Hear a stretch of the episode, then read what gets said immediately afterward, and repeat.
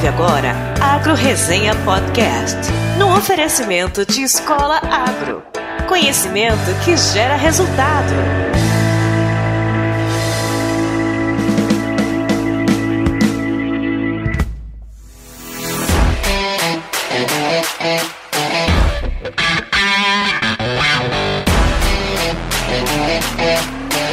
Olá pessoal, aqui quem fala é o Paulo Ozaki. Seja bem-vindo ou bem-vinda a mais um episódio do Agro Resenha. Como você sabe, a porteira desse podcast não tem tramela para quem busca se informar sobre assuntos ligados ao agronegócio.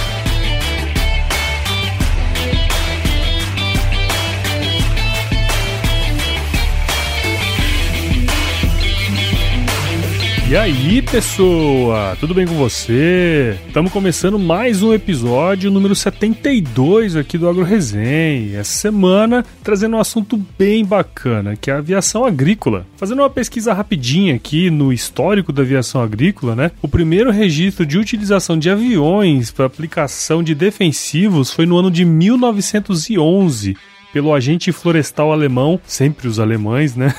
o tal de Alfred Zimmermann.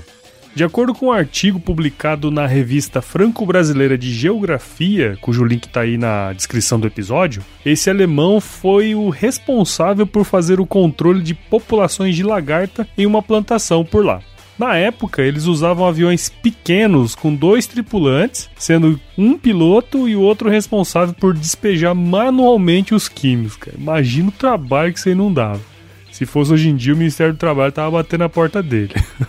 O fato é que até a década de 1940 a aviação agrícola não tinha decolado ainda. Após o fim da Segunda Guerra Mundial, com um monte de avião disponível, né, é que começaram a fazer as adaptações para aplicação aérea. E foi nos Estados Unidos, já em 1950, que foi projetado o primeiro avião especificamente para esse fim, que é o antigo AG-1. Você pode ver a foto do Brutão em um link aí disponível no, na descrição do episódio. Já no Brasil, segundo o SINDAG, que é o Sindicato Nacional das Empresas de Aviação Agrícola, o primeiro voo agrícola aconteceu em 1947 na cidade de Pelotas, lá no Rio Grande, tendo o engenheiro agrônomo Leôncio Fonteles e o comandante Clovis Candiota como protagonistas aí desse marco. O objetivo do voo na época foi combater um ataque de gafanhotos nas lavouras da região. Atualmente, estima-se que 25% da área agrícola brasileira utiliza pulverização aérea, sendo extremamente importante no combate a doenças e pragas em culturas agrícolas de larga escala, tais como soja, milho, algodão, cana-de-açúcar e outras. E não é à toa que o Brasil possui a segunda maior frota de aviões agrícolas do mundo, com 2.115 aeronaves, ficando atrás apenas dos Estados Unidos, que possui aí uma média de 3.600, segundo estimativas do SINDAG. Sem dúvidas é uma atividade em expansão e com muitas oportunidades. E para falar um pouco sobre isso, eu trouxe aqui a Juliana Torquetti, que é piloto agrícola aqui no Brasil e também nos Estados Unidos, que é o berço lá do AG1. Mas antes de chamar ela aqui para resenha, eu quero agradecer ao mais novo padrinho, que é o Guilherme Távora, lá de Goiás. Muito obrigado, Guilherme. E em breve espero ter sua presença aqui no podcast. Cada semana que passa, mais gente ajuda o podcast a se manter, o que me dá ainda mais responsabilidade com uma produção de conteúdo de qualidade. E com relação ao programa de apadrinhamento, essa semana temos novidades. Pois é, além do site Padrim, agora também é possível contribuir através do PicPay mas não é essa a única novidade, não. Agora existem cinco planos de apadrinhamento com benefícios diferentes e valores que vão de 5 a 100 reais. Escuta só, vou falar dessa vez depois vocês vão lá procurar. O primeiro plano é o plano Semente, que custa 5 reais por mês e é pro ouvinte que quer apenas ajudar o podcast de alguma forma, mas só consegue deixar de beber uma cerveja por mês no boteco. Os benefícios Óbvio, são o nome mencionado no episódio da semana seguinte, o apadrinhamento, e o nome escrito em todos os posts enquanto apoiar o projeto. Já o segundo plano é o plano Capataz, de 10 reais por mês, e é para o ouvinte que gosta do conteúdo do podcast e possui aí um maior controle da sua vontade de tomar uma gelada, já que ele consegue deixar de tomar duas cervejas nas suas idas mensais ao boteco. Os benefícios são os mesmos do anterior, mas o ouvinte é convidado a participar do nosso grupo secreto do AgroResenha lá no Telegram. Olha só que legal. É uma novidade aí. O terceiro plano é o plano gerente de fazenda, que é de 20 reais por mês e é para aquele ouvinte que usa o conteúdo do podcast para se desenvolver e já gasta menos tempo lá no boteco. Os benefícios são os mesmos do plano Capataz, só que ele recebe uma camiseta da lojinha de presente. Olha só, não tem sorteio, é de presente. E aí a gente parte pro quarto plano, que é o plano fazendeiro. Ele é destinado aos ouvintes que mal tem tempo de ir pro boteco. porque quando ele não tá plantando, ele tá colhendo conhecimento aqui com o podcast. Os benefícios são os mesmos do gerente de fazenda, só que tem um, uma mamata aí, ó. Ele tem 30 segundos de um episódio por mês para fazer a propaganda do seu negócio. E o último plano, que é o empreendedor rural, é de 100 reais por mês. E esse ouvinte, ele ama o podcast e tem a certeza de que o negócio dele pode crescer junto aqui com o Agro Resenha. A única diferença dos benefícios do, do anterior é que ao invés de 30 segundos em um episódio episódio mensal, todos os episódios terão o mesmo tempo de 30 segundos para fazer a propaganda do seu negócio. Então, cara, se você ainda não é padrinho e você, menina, não é madrinha aqui do projeto, acesse o site do Padrinho ou do PicPay, procure lá por Agro Resenha e veja qual plano se encaixa aí para você. E eu também quero agradecer aos novos membros do nosso site, que são o Eduardo Zecut, Fernando Borges, Silviane Rocha e o Newton. Muito obrigado, galera. Agora que vocês estão inscritos no site, todas as atualizações do podcast irão diretamente para os seus e-mails. E se você que está me escutando não sabe o que é um podcast ainda, que é normal para nossa área, entra no nosso site www.agroresenha.com.br e se torne um membro. Para assinar o podcast, você pode acessar o iTunes, Spotify, SoundCloud ou baixar um agregador de podcasts aí, tanto na Play Store como na Apple Store. E caso você queira mandar um elogio, fazer uma correção, sugerir algum mito, verdade ou termo do agronegócio, ou mesmo sugerir pautas e entrevistados, escreva para mim no contato@agroresenha.com.br, mande uma mensagem no 65992989406 ou me chame nas redes sociais como Facebook, Instagram e Twitter. Sempre que tem um tempinho, eu respondo por lá. E por fim, eu quero reforçar aquela velha parceria com nossos amigos da Escola Agro, que tem aí aquela mamatinha de 10% de desconto em qualquer curso online para os ouvintes aqui do Agro Resenha. Basta entrar no site deles, o www.escolaagro.com.br, digitar o código promocional Agro Resenha e adquirir o seu curso. Ufa, agora sim, vamos voar aí junto com a Juliana firma o golpe que eu já já tô de volta.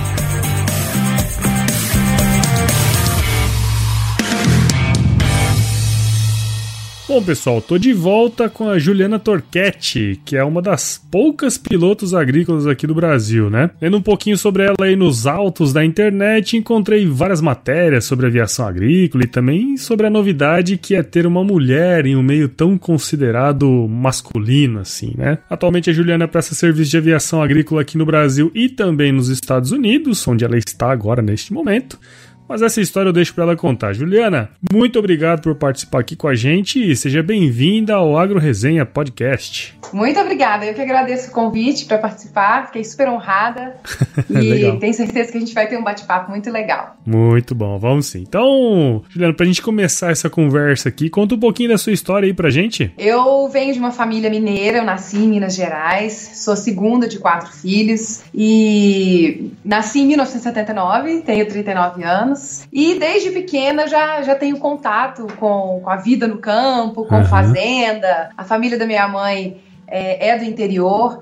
Então eu cresci, né, no meio daquela coisa toda de vida do interior, de uhum. montar a cavalo, nadar no rio, ficar lá na roça, enfim. Sim. Eu cresci, assim, estudei na cidade e comecei a trabalhar aos 14 anos mas sempre tive aquele sonho de trabalhar com aviação. Hum, mas legal. como era uma coisa. Então, já é de tempo muito... já, então, esse sonho aí, né? Já, é desde pequena. Eu, legal. mais ou menos aos 12, 13 anos, eu decidi que eu queria ser piloto de avião. Olha. Mas como na minha família não tem ninguém da área, uhum. eu não tinha assim muito contato com esse meio, né? Uhum. E até porque eu era mais, eu me considero mais assim uma, me via muito mais como uma roceira do que como uma pessoa da cidade.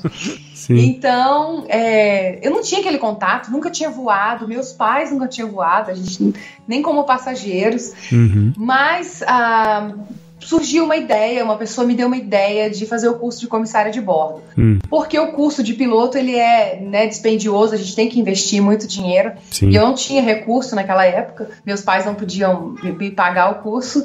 E aí comecei como comissária aos 21, comecei a trabalhar como comissária de bordo. Uhum. E depois comecei o piloto privado aos 22. E aos 25 eu já tinha minha formação de piloto quase que completa, de, de piloto comercial, multimotor, voo por instrumentos. E logo depois, é, nesse meio aí, veio meu filho, eu engravidei. Hum. Tive que dar uma parada, porque a gente não pode voar durante a gestação. E aos 25 eu me formei instrutora de voo e logo em seguida comecei a trabalhar. Olha então só. foi esse o meu, o meu começo aí na aviação, foi até um pouco mais tarde comparado com a maioria das pessoas, uhum. e foi aí aos 25 anos, profissionalmente. Ah, que legal, legal. Que mal lhe pergunte que cidade de Minas você é? Eu nasci em Belo Horizonte, mas cresci em Contagem, que é ah, é uma cidade, Contagem. É região metropolitana, é uma cidade até bem grande já, uhum. mas por sorte o lugar que eu morava era mais afastado do centro, assim. Eu me lembro que a minha rua não tinha nem asfalto, era uma rua de terra, então era... A gente vivia vivia ali naquele meio, carroça passando, cavalo. Uhum. E tem a minha família da minha mãe, que é de Senhora do Porto, que é bem interiorzinho de Minas. Uhum. É um lugar delicioso, bem pequenininho. Então, as férias a gente ia para lá e, e, eu tava sempre ali em contato com aquela vida boa da roça. Legal. É, o sotaquezinho não tem como enganar, né? Né? O sotaque de mineiro nega. É. Ô, Juliana, na família da minha esposa, né, tem dois pilotos agrícolas, o vô dela e o tio dela, né? uhum. né? As más línguas aí dizem que todo piloto agrícola tem um parafusamento na cabeça. Fala pra gente, tem. cara, de onde que surgiu essa vontade de ser piloto agrícola? Pois é, essa história do parafusamentos, eu acho que vem assim de um estereótipo daquela época quando começou a aviação agrícola, sim, que não sim. tinha muita muita regulamentação, não tinha as leis que a gente tem hoje, as normas e tudo mais. Então era um pessoal desbravador mesmo, que ia na cara, na coragem. E tinha uma galera, assim, mais arrojada mesmo. Uhum. Hoje eu acho que a gente quer profissionalizar o máximo possível a nossa atividade. Já é profissionalizada, mas a ideia é que a gente apague um pouco esse estereótipo do, do louco, do parafuso a menos. E eu, na verdade, assim, o primeiro contato que eu tive com aviação agrícola foi quando eu fui dar instrução de voo em BH, isso em 2008. Uhum. Eu vi o pessoal da aviação agrícola apagando incêndio. Uhum. Tem uma serra lá em BH que chama Rola Moça e todo ano lá tem fogo. Então, os mesmos aviões que fazem é, a pulverização, né, os aviões agrícolas, eles Sim. são usados também no combate a incêndio. E quando eu vi aquilo, eu me apaixonei. Eu falei, é isso que eu quero fazer. Legal.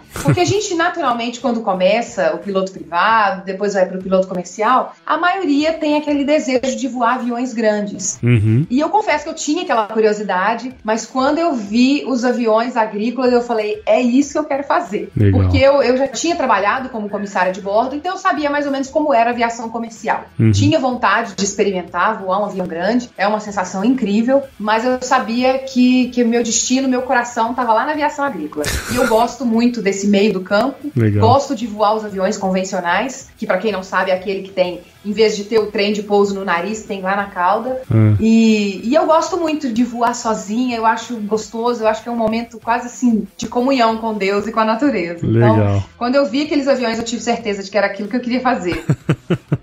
Imagino, cara. Deve ser bem legal mesmo, assim. Eu escuto, é. como eu falei, né? Na família aí tem o, o, o vô da minha esposa e o tio dela que são, né? Mas assim, eu sei o básico da época que eu trabalhava uhum. com isso, né? Como agrônomo e tal, mas muito básico, assim. E aí, por ser básico meu conhecimento, eu fui pesquisar um pouquinho, dar uma gulgada ali sobre o tema e encontrei um artigo bem, uhum. bem legal do SINDAG, né, que é o Sindicato Nacional das Empresas de Aviação Agrícola aqui Isso. do Brasil. Eles apontam lá uns mitos e fatos, né, sobre a aviação agrícola e tem um que a gente sempre escuta os leigos falando por aí que diz que avião agrícola é responsável por grande parte da contaminação dos alimentos, né? Muita gente te pergunta isso, como que o pessoal uhum. aborda você quando sabe que você é piloto agrícola? É verdade. Muita gente me pergunta isso quando a gente tá voando, às vezes dá uma paradinha e quando vai à cidade, às vezes a gente tá de macacão, a pessoa, ah, você é piloto agrícola, você que.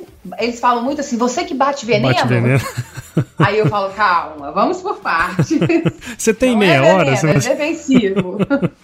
e existe mesmo, é, isso é muito mais um mito do que uma verdade em isso, si. É. Primeiro, vamos, a gente considera o seguinte: nós não somos os únicos aplicadores de defensivo agrícola. Tem também o pessoal terrestre. Isso. E o pessoal terrestre, inclusive, até onde eu sei, a fiscalização, a regulamentação é bem menor, porque tudo que envolve aviação acaba ficando mais, é, mais visado, né? Isso, mais é. em evidência. Acaba tendo uma regulamentação mais rígida, né? Muito mais rígida, exatamente. Tanto para a operação da aeronave, para a operação da empresa aeroagrícola, tanto com a formação dos pilotos. Uhum. O que, que a gente precisa entender? O defensivo, ele é um produto muito caro. Então, muita gente acha que a gente sai mesmo tacando litros e litros, em, sabe? Que a gente sai Sim. lavando as lavouras com defensivo agrícola. É. E não é assim. Você é agrônomo, você sabe que existe uma dosagem correta, Exato. é, tem toda uma, um- toda uma ciência por trás daquilo, né? Não é só Isso. o trabalho do piloto agrícola. O trabalho da gente começa muito antes. Inclusive, o agrônomo é uma peça-chave, Isso. porque ele quem vai, né, ditar muitas das regras que a gente, é, da maneira como a gente vai aplicar, do que vai ser aplicado e da dosagem. Isso. Então tem toda essa ciência por trás e a gente, por, pelo defensivo agrícola ser, ser um produto muito caro, a gente obedece rigorosamente é, é, a dosagem de aplicação. Então não existe nenhum interesse é, dos fazendeiros ou das cooperativas ou mesmo dos pilotos agrícolas de aplicar mais do que necessário. É, exatamente. E outra coisa que eu costumo dizer é que é como um remédio, né? A gente, infelizmente, o ser humano não consegue viver sem, sem medicação. A gente adoece, precisa de um antibiótico, precisa de um analgésico. E a mesma coisa, o médico vai lá e dá a receita e fala: olha, essa é a dose diária por tantos dias que você vai tomar. E respeita para que o remédio faça efeito e seja um remédio, seja uma cura e não um veneno. É. Então, para a aviação agrícola, eu vejo que funciona é, mais ou menos dessa maneira. A gente faz o uso do defensivo para o bem da lavoura e para que ninguém tenha que consumir um alimento estragado, para Isso. que as lavouras não se percam. E isso também impacta na, na questão econômica, né? Se começar a haver muita perda nas lavouras, preço do alimento sobe absurdamente e ficando às vezes até inviável, né? A gente É. vê isso na TV, na- no rádio, no jornal. Ah, o preço do tomate subiu tanto que as pessoas estão deixando de comprar tomate e estão comprando cenoura, porque às vezes realmente fica, fica inviável. E como a aviação agrícola e todo o agronegócio é uma parte importante da nossa economia, eu luto e eu, eu procuro é, espalhar essa mensagem da importância do trabalho que a gente faz, que a nossa intenção não é envenenar ninguém, mas É. também se a gente não tratar, a lavoura vai ser consumida pelas pragas, né? É, não, é, isso é até um negócio interessante. Eu trouxe aqui o, o autor do livro Agradeça aos Agrotóxicos por Estar Vivo, né? O Nicolas Vital. Uhum. Ele teve comigo aqui num episódio. Ele, o livro dele é bastante. vai nesse sentido, né? De que Uhum. os defensivos realmente, né? São remédios aí pras plantas, né? E tem um outro Exatamente. ponto legal também que é uma coisa que talvez o pessoal não saiba é que o volume de cauda de um avião é extremamente menor do que um terrestre, né? Exatamente. Você joga é. muito menos cauda por, por hectare de avião do que terrestre. né? Utiliza muito menos água. Isso, é. E uma coisa que muita gente não sabe, eu até comentei no início que o meu primeiro contato foi vendo o pessoal apagando incêndio. A aviação agrícola ela é usada também para reflorestamento, É, semeadura, é, povoação de rios com alevinos, Uhum. combate a incêndio, como eu falei. Então a gente tem, além do trabalho de pulverização aérea, de cuidar das lavouras, tem todo esse trabalho também voltado para preservação do, do meio ambiente. Legal. E se não houver, é, se a lavoura não for tratada, para produzir a mesma quantidade de alimento, a gente vai precisar de muito mais terra, né? Exato. E aí vai impactar no meio ambiente, desmatamento e toda essa, toda essa cadeia, né? Esse efeito dominó aí que vai, Isso. que vai perpetuando.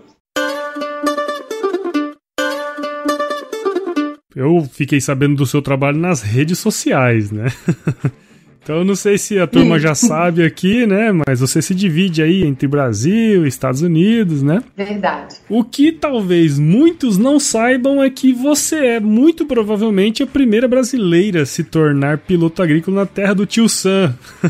É verdade. Conta pra gente aí, cara, dentro da sua experiência, quais são as principais diferenças aí da profissão no Brasil, nos Estados Unidos? Conta um pouquinho pra gente isso aí. Então, a diferença já começa na formação. Aham. Nos Estados Unidos, com a carteira de piloto comercial, o aviador já pode exercer a função de piloto agrícola. Ah, é? Eu não sabia disso aí, não. É, lá não é exigido o curso que a gente tem aqui no Brasil, que é chamado de Hum. CAVAG, né? Que é o curso Entendi. de aviação agrícola. Porém, lá é exigido uma licença de pesticida. Hum. O que, que, é isso? É uma prova que é feita, que ela não, ela não é feita no departamento de aviação, não tem nada a ver com aviação. Hum. É feita no departamento de agricultura do estado. Então, por um lado, não precisa do CAVAG, mas por outro lado, precisa dessa prova. É, essa prova vai abordar toda a técnica de aplicação, regulamentação quando eles estão produzindo um novo defensivo, como que é feita a uhum. aprovação desse defensivo, calibração é, de barra, né, dos bicos uhum. ali onde a gente, onde o produto sai, onde o produto é pulverizado. Tem toda a parte de equipamento de proteção individual e como eles têm é, leis, é, regulamentações diferentes para cada estado, por exemplo, você vai voar no estado de Minnesota, você faz uma prova. Se hum. você vai voar em Idaho, você vai ter que fazer outra prova ah. de acordo com aquele estado ali. É uma provinha assim, até bem puxada, uhum. e no caso são três provas, né? Uma para aplicação de defensivo, para aplicação de defensivo em lavoura e para aplicação de defensivo em lavoura por meio aéreo. Então uhum. ela é uma prova que ela vai bem específica. Então tem que estudar bastante sobre, sobre aplicação, né? Essa parte mais tem. até agronômica, vamos dizer assim. Exatamente. E eles têm medidas totalmente diferentes. Eles uhum. usam ounce, eles usam é. galões. Lá não é hectares, é acre. Acres. Então tem todas essa, essas particularidades aí que a gente estuda para essa prova. Legal. Outra diferença que tem nos Estados Unidos é que lá tem muito mais aviões turbohélice. Uhum. Aqui no Brasil tem crescido o número, mas nos Estados Unidos é quase que a maioria da frota agrícola. Uhum. E isso vai impactar no nosso rendimento, o serviço rende mais e dá mais conforto para o piloto, é um avião mais confortável. E clima também. O clima aqui é bem diferente daí do Brasil. Dependendo de onde estiver voando, as estações são bem mais demarcadas e a safra é bem mais curta. Sim, sim. É, aqui a gente tem essa particularidade das duas safras, né? Fazer soja e milho na Isso. mesma área. Acaba tendo mais serviço aqui, né? Lá é, é num período aqui só, nos né? Estados Unidos, se você quiser voar o ano inteiro, você termina, por exemplo, uma safra ali na parte leste, depois você vai mais para o sul, ali para uhum. Califórnia, que, que é onde é mais quente, e aí você consegue é, prolongar um pouco a sua safra. Sim, legal. E também as, as pistas. As pistas aqui são bem diferentes, são melhores. A gente tem uma, uma infraestrutura melhor Sim. de pista, de informação meteorológica. É extremamente e... importante também isso aí, né? É, isso faz uma diferença enorme, assim. Por exemplo, a maioria dos lugares que a gente voa aqui pega a internet, então você tá hum. ali voando, fazendo a sua área, mas você consegue consultar a meteorologia, dar uma olhadinha no radar e, e às vezes ver se tem alguma tempestade aproximando. Isso aqui no então Brasil. Tem essa diferença do clima. Especialmente em Mato Grosso. tem pois internet é, nem na cidade. No Brasil fica isolado, né? É, verdade. Tem um, uma cidade aqui em Mato Grosso que chama Campo Novo do Parecis, que, ó, falar pra você, pra pegar sinal na cidade já é um parto, imagina no campo. Pois é, eu estive aí e voei na Bahia também, eu é. voava em Luiz Eduardo Magalhães, e lá era bem, assim, precário onde eu Sim. tava. A base da empresa é mais afastada da cidade, então eu peguei, o meu início de carreira foi no Brasil, então é, eu sei como é que é. Às vezes a gente tá longe de tudo e não tem malemão um telefone, né? É. Um orelhão. É verdade. Legal, legal, muito bom, Juliana. Então, assim, pra gente ir pros finalmente aqui, você comentou aí que passou por diversas áreas, né, da aviação até chegar piloto agrícola e tal. A gente sabe que é um caminho longo e você mesmo falou, né, que não é barato, não é uma, uma um investimento qualquer, né? E assim, uhum. na sua visão, né, e na visão também talvez aí dos seus companheiros de profissão, como que vocês estão enxergando aí o mercado pro futuro? Olha, a gente vem de uma crise, né, que vem uhum. se estendendo aí, não só na aviação, mas né, em vários setores. Isso. E isso afetou muito a aviação, de fato, porque a aviação no Brasil depende muito da, do dólar, né? Tem toda a questão de importação uhum. e o agronegócio também. Mas eu acredito que agora eu tenho fé que o novo governo que vem por aí vai, vai investir mais, que a nossa economia vai ficar mais estabilizada. Uhum. Então, consequentemente, o dólar vai, deve dar uma sossegada de maneira geral, não só na aviação agrícola, na aviação comercial, para os aeroclubes clubes, para as escolas de voo. Uhum. Eu acredito que vai dar uma, uma aquecida aí, eu tenho fé que vai melhorar. Eu vejo isso com uma perspectiva realista. Uhum. Assim, tem aquela questão de que o mercado ainda tem que absorver os pilotos que estão ociosos, né? O pessoal que está desempregado aí. Muitos vieram de carreiras longas e às vezes a empresa fechou e o cara fica desempregado. Sim, é. e, e, o pessoal que às vezes forma com a perspectiva de, de ser instrutor de voo, tem gente aí em filas esperando para ser chamado. Mas eu acredito que haverá uma melhora, assim. Eu tenho fé nesse futuro da aviação aí que vai melhorar. E muita gente pergunta se vale a pena investir. Eu, eu costumo sempre dizer assim: se é um sonho, se é um ideal, se é uma coisa que a pessoa está disposta né, a se entregar, a, a é. se dedicar ali, eu acredito que valha. Claro, não, não precisa fazer uma loucura, né? Vender a casa, o carro e ficar ali morando numa barraca, mas eu acredito que é um investimento que, para quem quer, quem tem persistência, vale a pena, uma hora as portas se abrem. O uhum. importante é estar é tá preparado, com é. inglês bacana, principalmente o pessoal que quer voar comercial, é. procurar estar tá com as carteiras sempre atualizadas e tá ali pronto para o mercado, que eu acredito que vai melhorar, sim. É, e tem aquela coisa, né, Juliana, assim, na época de safra, não tem tempo, né, meu? Você tem que ir fazer e tem que se disponibilizar, então tem que gostar mesmo de verdade. Eu vejo, assim, pela, pela família aqui, né? É, é. Nessa época agora, por exemplo, festa de final de ano, festa de família, meu. É. Às vezes não dá, não. É, e, e, quando dá é muito corrido. É, então, e muita gente se assusta com essa parte. Isso vale também para aviação comercial. Uhum. A gente é, trabalha na, na, aviação comercial, trabalha-se por escala. Então, às vezes, você vai ver um voo ali no dia 24 de dezembro decolando às 11h30 da noite. e tem que estar tá lá. e a tá aviação lá, agrícola é como você falou, chega essa época é dedicação 100% integral. É. Até porque a gente tem um prazo, né? Pela, pela mudança de clima, pela, pela safra, né? E a colheita e tudo mais. A gente tem um prazo ali para fazer aquele serviço. Então, é dedicar de cabeça mesmo. A gente precisa contar muito com a compreensão da família, dos amigos e principalmente quem está mais próximo ali, os filhos esposa, marido, porque é puxado. É. E, e, tem que gostar muito. Se não gostar, não, não segura a onda. É. A praga não comemora Natal, né? Exatamente. É verdade. Não tira férias.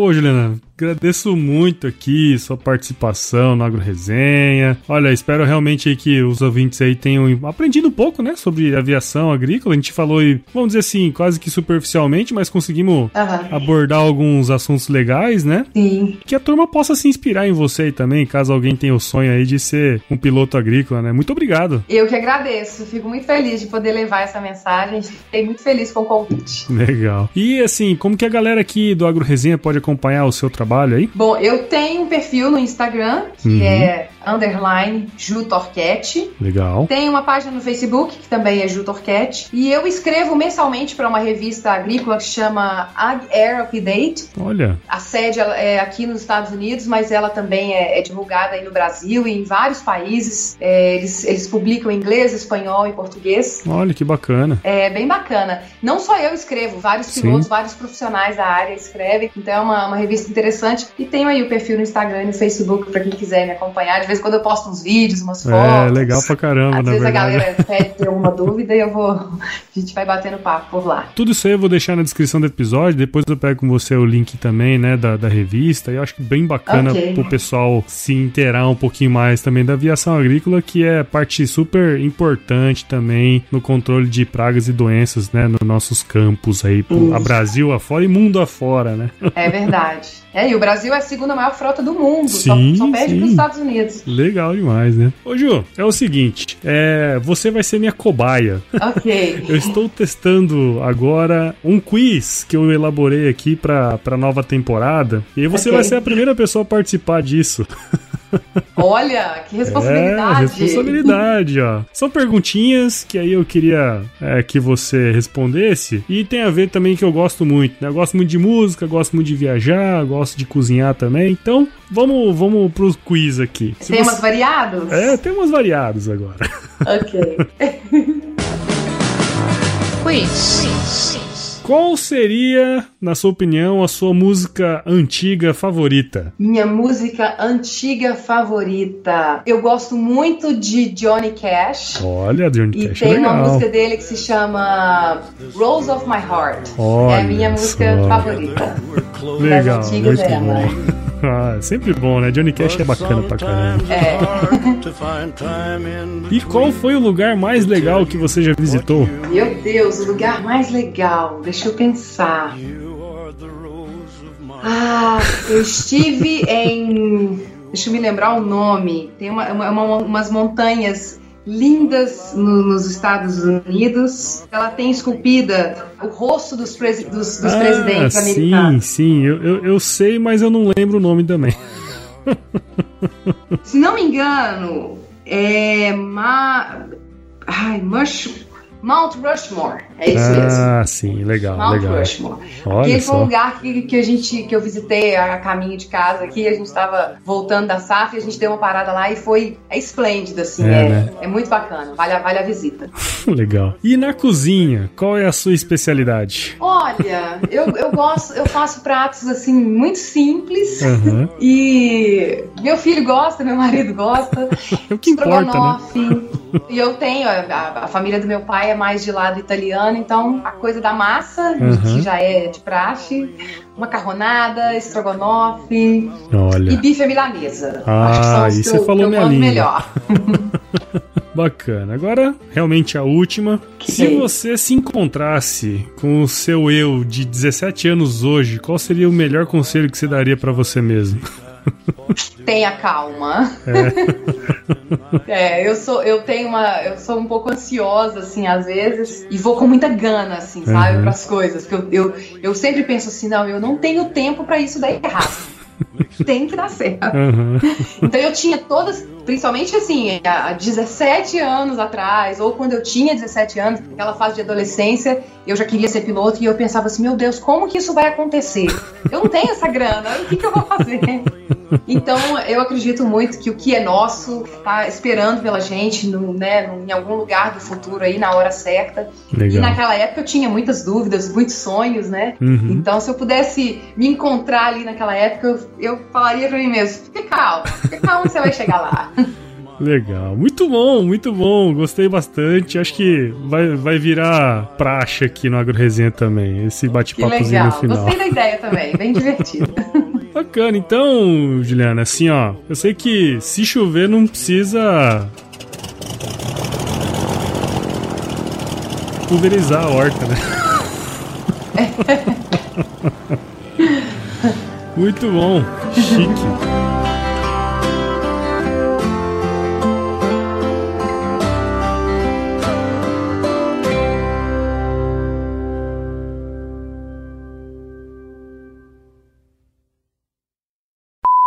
Faz um. Faz um tibum aí, o tibum não, caralho. Faz um tatats. Aí, senhora. Com 200. 200 não, pô. Mais um produto com a edição do Senhor A.